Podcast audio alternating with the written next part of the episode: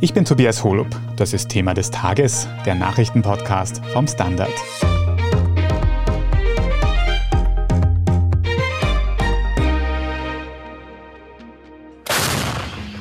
This week a major breakthrough for Ukraine in the northeast. Ukraine is quickly seizing ground. Nach eigenen Angaben sollen es mehr als 3000 Quadratkilometer gewesen sein, die die ukrainischen Truppen seit Beginn des Monats zurückerobern konnten. Die ukrainische Armee hat in nur drei Tagen mit einer Gegenoffensive im Osten des Landes enorme Erfolge verzeichnet. An einem Wochenende haben die Verteidiger zurückerobert, was Russland in verlustreichen Kämpfen seit Mai eingenommen hat. Auch Russland selbst bestätigt den Rückzug aus Teilen der Ostukraine. Allerdings habe es laut Moskau lediglich Umgruppierungen gegeben. Doch warum gelingen der Ukraine gerade jetzt solche Geländegewinne? Und wie nachhaltig sind solche Erfolge? Wir sprechen heute darüber, wie Russland auf die Verluste reagiert. Und wir stellen die Frage, ob die Ukraine diesen Krieg tatsächlich gewinnen könnte. Florian Niederndorfer, du berichtest für den Standard ja regelmäßig über den Krieg in der Ukraine und da hat es am vergangenen Wochenende jetzt eben auffallende Erfolge für die ukrainische Armee gegeben. Kannst du uns kurz zusammenfassen, was ist da genau passiert? Seit dem Wochenende oder eigentlich sogar schon seit dem 6. September, also ein paar Tage vor dem Wochenende, hat sich vor allem im Nordosten der Ukraine die bisher größte Gegenoffensive in diesem seit 201 Tagen andauernden Krieg abgespielt. Manche Beobachter sprechen von der größten Gegenoffensive seit dem Zweiten Weltkrieg. Tatsächlich ist die Dimension ziemlich gewaltig. Die Ukraine hat es nach eigenen Angaben in wenigen Tagen mehr Gebiete zurückerobert als die russische Armee in einem halben Jahr davor erobert hatte. Es handelt sich um eine Fläche von ungefähr 3000 Quadratkilometer, also circa die Größe von Vorarlberg. Das scheint jetzt nicht allzu viel zu sein, wenn man bedenkt, dass die russische Föderation insgesamt 125.000 Quadratkilometer besetzt hält in der Ukraine. Trotzdem sind es strategisch sehr wichtige Ortschaften, die die ukrainische Armee jetzt zurückerobern konnte, darunter Eisenbahnknotenpunkte, die entscheidend für die Nachschublinien der russischen Armee waren. Bisher dort weht es wieder die ukrainische Flagge. Die Front hat sich massiv verändert in Richtung Osten. Das heißt, die russische Armee hat sich im Nordosten des Landes hinter den Fluss Oskil jetzt zurückgezogen. Der war ganz lange Zeit in russischer Hand. Mittlerweile sind auch Ortschaften, die direkt an der russischen Grenze sind, von der Ukraine zurückerobert worden. Wir sehen es also schon einen massiven Erfolg der Ukraine. Alle Beobachterinnen und Beobachter im Westen bezeichnen das als solchen. Ob das jetzt so weitergeht, ist natürlich schwer zu sagen. Du hast jetzt über den Nordosten der Ukraine geredet. Ich habe aus Medienberichten in der Vergangenheit auch schon gehört, dass es auch im Süden der Ukraine eine Gegenoffensive geben soll. Wie schaut es dort aus? Hat das ukrainische Militär auch aus dem Süden Erfolge gemeldet. Nach eigenen Angaben haben die Ukrainer da rund 500 Quadratkilometer besetzten Gebiets zurückerobert. In der Gegend der Stadt Cherson, die bisher die wichtigste Eroberung der russischen Streitkräfte seit Beginn der Invasion darstellt. Die Stadt selber ist natürlich nach wie vor in russischer Hand. Es gab im Prinzip schon seit dem späten Sommer oder seit August Hinweise darauf, dass sich im Süden was tun wird. Das liegt einerseits an den Anti-Radar-Raketen, die vor allem die USA den Ukrainern geliefert hat und andererseits an den HIMARS mehrfach Raketenwerfern, die ebenso zum ganz, ganz großen Teil aus den USA geliefert wurden. Beides konnten die Ukrainer dazu nutzen, etwa die Brücken über den Fluss Dnipro zu zerstören oder zumindest stark zu beschädigen, so dass die russischen Truppen, die im Westen des großen Flusses sich schon aufgehalten haben, was eigentlich ein großer strategischer Erfolg der Russen war, waren dann aber vom Nachschub abgeschnitten. Das hat dann zu dem Erfolg auch im Süden geführt, der allerdings im Moment etwas im Schatten des großen Erfolgs im Nordosten steht.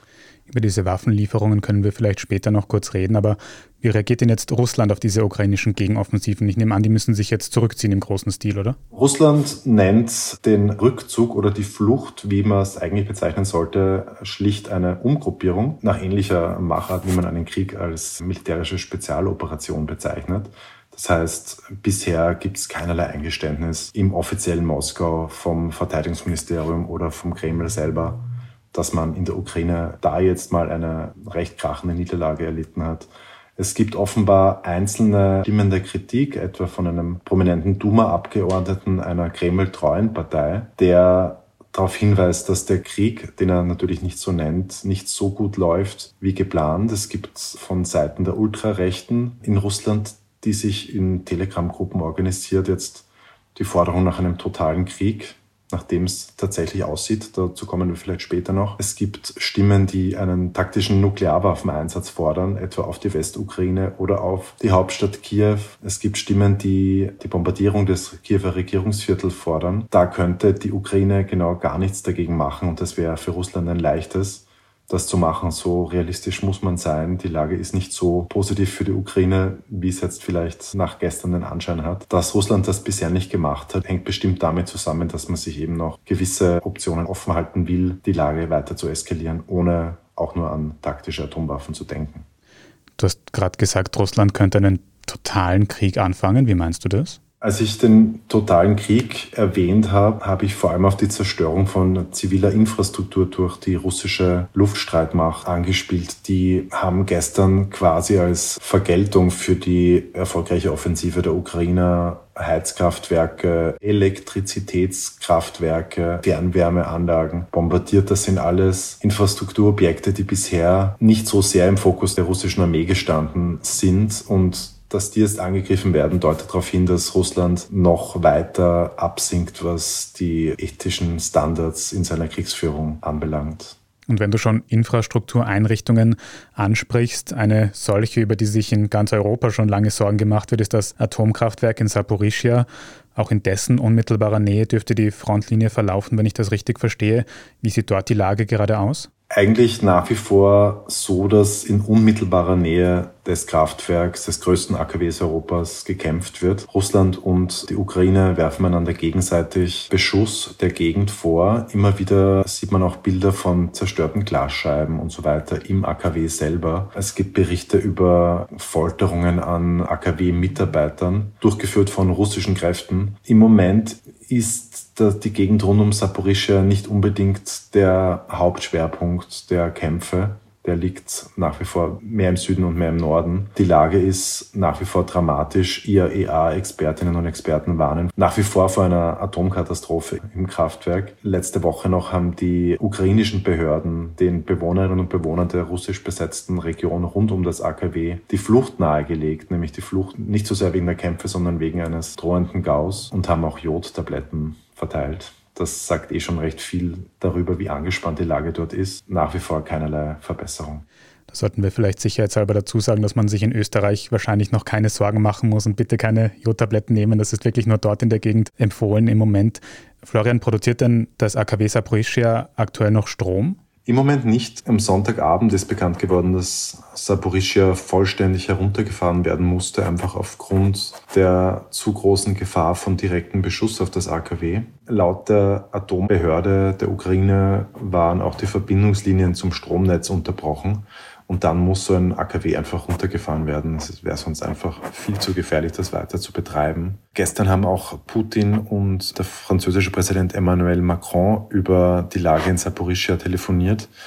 Putin forderte da ein internationales Einwirken auf die Ukraine, damit Kiew die Angriffe auf die Anlage einstellt. Und die Ukraine selber wirft den russischen Truppen vor, das AKW selber zu beschießen. Und seit März steht Saporischia unter russischer Kontrolle wird leider auch ganz viel Propaganda mitspielen bei diesen Wortmeldungen, gerade von Putin wie immer. Aber jetzt hast du schon angesprochen, dass AKW Saporischia ist vom Netz genommen. Du hast auch angesprochen, dass es Vergeltungsschläge gegen Heizkraftwerke, gegen Infrastruktur gegeben hat. Könnte es da nicht massive Probleme mit der Energieversorgung geben für die Ukraine im kommenden Winter? Ja, natürlich, die kann es nicht nur geben, die wird es auch definitiv geben, allein schon mit der Zerstörung dieser Kraftwerke und der Fernwärmeanlagen heute Nacht. Dazu ist die russische Armee jederzeit in der Lage. Wir reden hier nicht von einer Armee, die zur Gänze auf Rückzug gebürstet ist, sondern die sind nach wie vor in der Lage, jeden Punkt in der Ukraine mit Marschflugkörpern anzugreifen, der ihnen beliebt. Und das ist natürlich ein ganz klares Kriegsmittel, dessen sich Putin jetzt gerade bemächtigt. Eine frierende Ukraine, eine Ukraine, in der die Leute nicht heizen können, wo es keinen Strom gibt, da leidet dann natürlich schlussendlich trotzdem die Moral drunter. Und es ist ein klares Druckmittel gegen die Ukraine. Seht her, das passiert, wenn ihr euch mit uns zu sehr anlegt, dann gehen wir auf eure Infrastruktur noch mehr los, als es bisher schon der Fall war. Ein weiteres russisches Druckmittel im Angriffskrieg gegen die Ukraine wie bedeutend jetzt diese aktuellen Gebietsgewinne für die Ukraine wirklich sind und ob sie vielleicht sogar Druckmittel für eine Verhandlungslösung werden könnten. Das besprechen wir nach einer kurzen Pause. Bleiben Sie dran. Guten Tag, mein Name ist Oskar Bonner. Ich habe den Standard gegründet, weil es damals einfach keine unabhängige liberale Qualitätszeitung gab. Guten Tag, mein Name ist Anna Haber und ich lese den Standard, weil er genau das noch immer ist. Und das ist heute so wichtig wie damals. Der Standard, der Haltung gewidmet. Florian, kommen wir nochmal zurück zu dieser Großoffensive der Ukraine, die es gerade gegeben hat. Der ukrainische Präsident Volodymyr Zelensky hat da im Nachhinein von einem Wendepunkt des Krieges gesprochen. Stimmt das? Wie bedeutend sind diese Geländegewinne für die Ukraine wirklich? Die Geländegewinne sind zweifelsohne bedeutend. Wir sprechen eben von ungefähr 3000 Quadratkilometer. Das ist schon eine Menge. Es ist allerdings im Vergleich zu den riesigen Gebieten, die Russland bisher schon besetzt hat, immer noch gering. Wichtig ist, dass es an taktisch wichtigen Stellen passiert ist, dass die Russen ihrer Nachschublinien zum Teil beraubt worden sind und dass es auch ein feiernder Schlag gegen die Moral der russischen Truppen ist. Viel wichtiger ist aber die Botschaft, die diese erfolgreiche Offensive jetzt aussendet. Einerseits ins Innere. Die ukrainische Armee kann sich verteidigen, kann Offensivaktionen gegen die russische Armee am Feld gewinnen. Noch viel wichtiger ist aber die Botschaft, die nach außen gesandt wird, in den Westen, vor allem nach Europa, vor allem an die zögerlichen Länder Deutschland und Frankreich und bald auch Italien. Wir können die Russen effektiv bekämpfen, das sagt die Ukraine, und es zahlt sich aus, uns zu unterstützen mit modernen Waffen, mit Aufklärung, mit Geheimdienstinformationen, mit dem Training unserer Soldatinnen und Soldaten. Das ist die wichtigste Botschaft, wichtiger noch als die Geländegewinne. Ich sehe da zwei große Bereiche und zu dem ersten meine nächste Frage. Weiß man denn, ob das quasi eine brillante taktische Leistung ist, die zu diesen Geländegewinnen geführt hat? Kann man das einschätzen? Das ist schon eine quasi taktische Meisterleistung, weil die Ukraine es geschafft hat, die modernen Waffen, die sie bekommen hat, und man weiß nicht, wie viel es wirklich ist, ob es nicht doch mehr ist, als wir bisher gewusst haben. Stichwort US-amerikanische HIMARS, Mehrfachraketenwerfer. Sie haben es geschafft, diese Waffen effizient und effektiv an der Front einzusetzen. Das ist nicht so leicht, wenn man gerade seit ein paar Monaten damit trainiert. Sie haben es geschafft, die russischen Schwächen punktgenau auszumachen. Da haben ihnen auch die USA vermutlich dabei geholfen.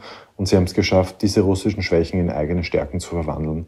Das heißt, sie wussten genau, wo sitzen die am schlechtesten trainierten Soldaten, an welchem Posten. Und dort sind sie dann reingegangen. Das waren in dem Fall Soldaten der Pseudorepubliken Donetsk und Luhansk, die ohnehin schon als weniger motiviert gelten als die russischen Berufssoldaten um deren Moral es auch jetzt nicht allzu hoch stehen dürfte. Gleichzeitig waren es auch russische Fehler eindeutig. Es gab schon seit einiger Zeit Hinweise auf eine Truppenmassierung der Ukraine in der Region Kharkiv. Das ist offenbar übersehen worden von der russischen Armeeführung, die ja nach wie vor komplett vertikal organisiert ist. Russland hat einfach auch nicht mehr genügend Soldaten, das muss man auch dazu sagen, nicht mehr genügend Personal, um diese über 1000 Kilometer lange Front an jeder einzelnen Stelle effizient abzudecken. Und das ist dann auch wohl die größte Schwäche Russlands im Moment. Und der andere Bereich, den du jetzt eh schon ein paar Mal angesprochen hast, damit ich auch das richtig verstehe, das heißt, diese Waffenlieferungen zum großen Teil aus dem Westen, die waren wirklich essentiell für solche Offensiven. Kann man das sagen? Die sind absolut essentiell. Es gibt Berichte, dass alle Einheiten, die an dieser Offensive beteiligt waren, fast ausschließlich westliche Waffen im Einsatz hatten. Das sind jetzt nicht nur amerikanische Waffen, es geht jetzt nicht nur um die großen, schweren Geräte wie die HIMARS-Raketen oder die HARM-Antiradarraketen, es geht auch um kleineres Gerät, die aus europäischen Ländern geliefert werden. Wie geht es denn diesbezüglich jetzt weiter? Wird bei diesen Waffenlieferungen noch mehr nachgelegt? Du hast doch gesagt, dass man vielleicht gar nicht genau weiß, wie viel es da schon gegeben hat bis jetzt. Das ist die Frage. Präsident Zelensky hat gleich am Sonntag noch davon gesprochen, so jetzt seht ihr mal, wie das ausschaut, wenn ihr uns helft. Dann können wir uns gegen die russischen Invasoren wehren. Aber noch besser und noch schneller ging es, wenn ihr uns mehr liefert. Wir brauchen dringend mehr schweres Gerät. Dieses Mantra hat Zelensky natürlich wiederholt.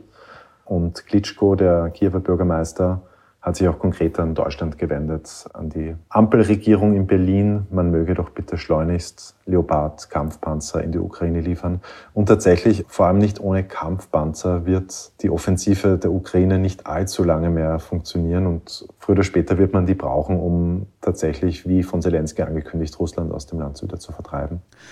Jetzt hat es seit dieser Offensive aber auch Medienberichte gegeben, dass Russland plötzlich wieder Verhandlungen, Gespräche angeboten hat, um quasi diesen Krieg friedlich beizulegen, wenn man das so sagen kann.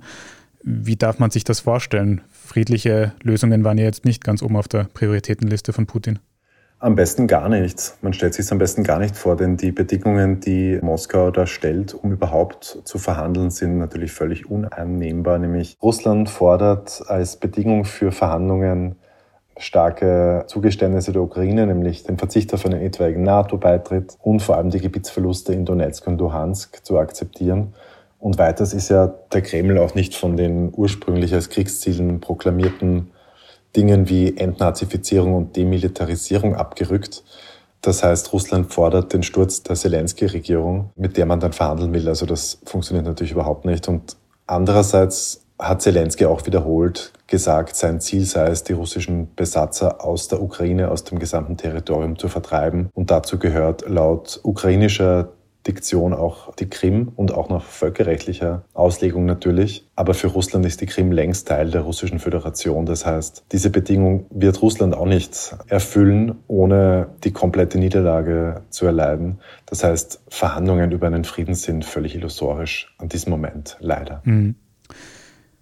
Florian, du sagst, das erklärte Ziel von Volodymyr Zelensky, dem ukrainischen Präsidenten, ist es eben, die russische Armee komplett aus der Ukraine hinaus zu drängen. Und da drängt sich jetzt auch die Frage auf, nach dieser erfolgreichen ukrainischen Gegenoffensive, könnte die Ukraine jetzt tatsächlich diesen Krieg noch gewinnen?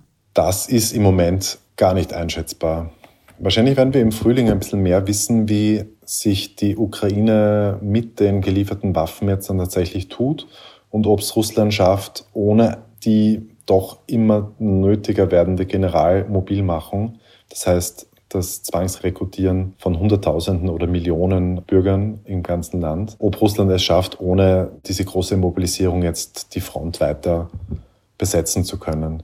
Ich glaube, von einem Sieg der Ukraine sind wir im Moment noch sehr weit entfernt, vielleicht ein ganz klein wenig näher als noch letzte Woche.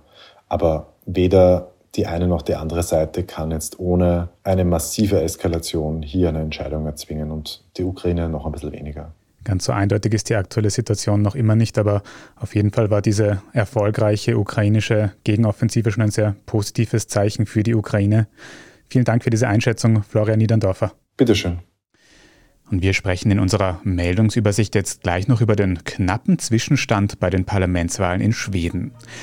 Wenn Ihnen diese Folge von Thema des Tages bis hierhin aber schon gefallen hat, dann abonnieren Sie uns doch auf Ihrer liebsten Podcast-Plattform. Bei der Gelegenheit können Sie uns gleich auch eine gute Bewertung dort lassen, das hilft uns wirklich sehr. Jetzt aber dranbleiben, gleich gibt's die Meldungen.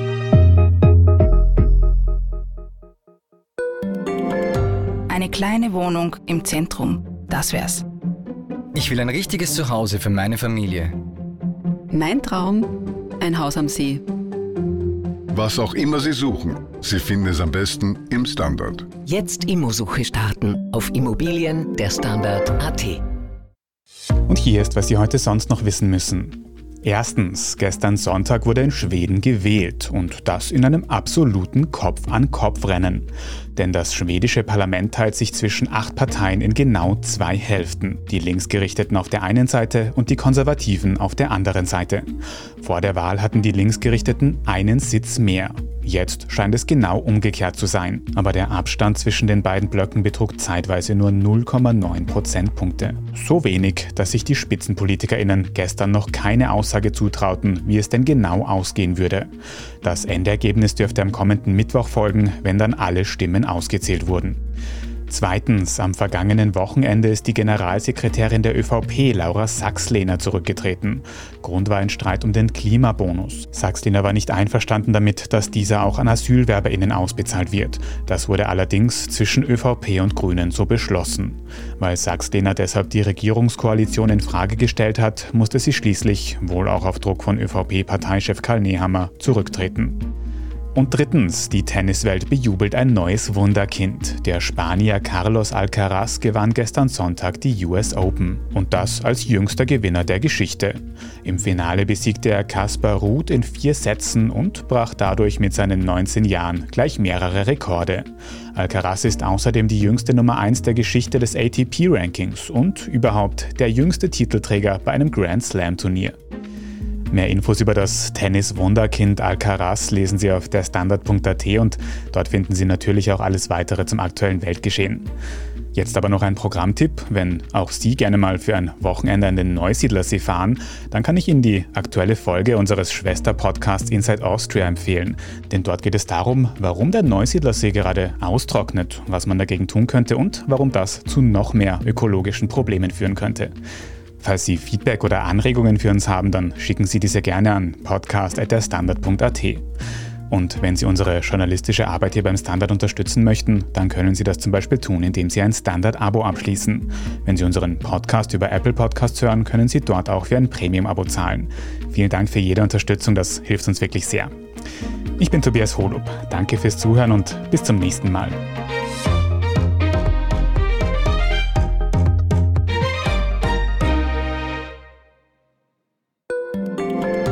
Mein Name ist Oskar Bronner. Ich habe damals den Standard gegründet, damit man sich auf Basis unabhängiger Berichterstattung die eigene Meinung bilden kann. Guten Tag, mein Name ist Pony73 und ich poste beim Standard, weil ich genau das dort machen und meine Meinung auch sagen kann. Der Standard, der Haltung gewidmet.